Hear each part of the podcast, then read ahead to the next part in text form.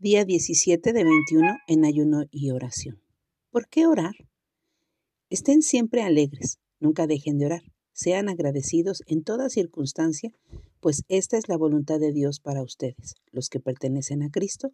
Primera de Tesalonicenses 5, 16 al 18. El promedio de los adultos toma 35 mil decisiones al día. Desde el momento en el que nuestra alarma suena, nuestro proceso de tomar decisiones comienza.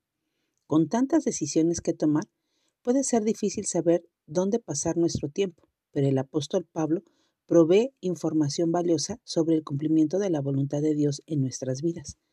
Él nos dice que no paremos de orar jamás. Cuando decimos orar continuamente, realineamos nuestros pensamientos y prioridades de una forma en la que afecta directamente nuestra toma de decisiones. A Dios le importa cómo gastamos nuestro tiempo y nuestra energía. El salmista escribe en el Salmo 37, 23 que Dios se deleita en cada detalle de nuestras vidas. Él quiere involucrarse en todo. Así que, ya sea que vayamos a la reunión o estemos llevando a nuestros hijos a una próxima actividad, oremos para que la presencia del Señor esté con cada uno de nosotros en todo momento.